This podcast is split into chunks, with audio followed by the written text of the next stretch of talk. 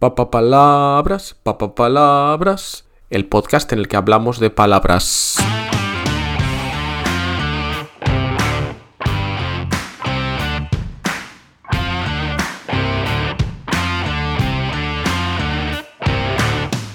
Hola, hola, soy Borja Odriozola y estás escuchando Palabras, el podcast en el que hablamos de palabras. Y hoy tenemos una que me ha enviado una estudiante, Fabián. Hola Borja, Uh, he pensado en la palabra cucaracha porque es un insecto que no, me gusta y curiosamente uh, es también una canción que me encanta. Gracias Fabián. Y es que a quién no le gusta la canción de la cucaracha. Ya sabes, la cucaracha, la cucaracha ya no puede caminar porque no tiene, porque le falta la otra patita de atrás. ¿Qué nos quiso decir el autor con esta profunda canción? Nadie lo sabe, al menos yo. Pues en el programa de hoy vamos a hablar de esta palabra y te voy a contar, entre otras cosas, por qué durante años yo llevé una cucaracha en mi bolsillo. Pero antes te recuerdo que puedes enviarme palabras a este programa, igual que ha hecho Fabián. Eliges una que te guste y me la mandas en el enlace de la descripción de este capítulo. Porque en este programa, en palabras, voy a hablar de todas las palabras del español. Pero si no me envías la tuya pronto, igual tienes que esperar 50 años para oírla. Así que date prisa. Y con esto empezamos ya con cucaracha. Cucaracha proviene de la palabra cuca, que es la oruga de la mariposa. Y a esta cuca le añadieron la forma despectiva ucha, formando cucaracha. Pobrecita. La palabra cuca y cuco provienen del latín cucus y a su vez del griego Coquiux, que seguro que lo estoy diciendo mal. Lo interesante es que esta voz del griego ha dado origen a otras palabras como cuco, coco y cucuy. Pero de cuco, coco y cucuy hablaremos en otros episodios. Hoy toca cucaracha. Y por si no lo sabes, la cucaracha es ese insecto que suele ser plano y de color negro y que nos da bastante asco porque suelen aparecer en zonas con mucha suciedad.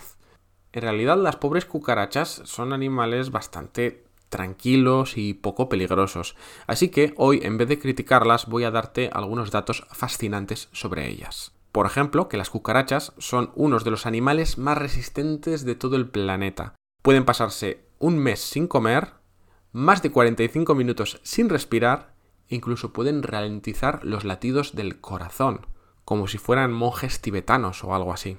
Luego también está la leyenda urbana de que si hay un apocalipsis nuclear, pues solo las cucarachas sobrevivirán. Esto parece que no es verdad, pero sí que son mucho más resistentes que los humanos. En concreto, entre 6 y 15 veces más resistentes a la radiación. En cambio, hay otro insecto que sí es mucho más resistente a la radiación y es la mosca de la fruta.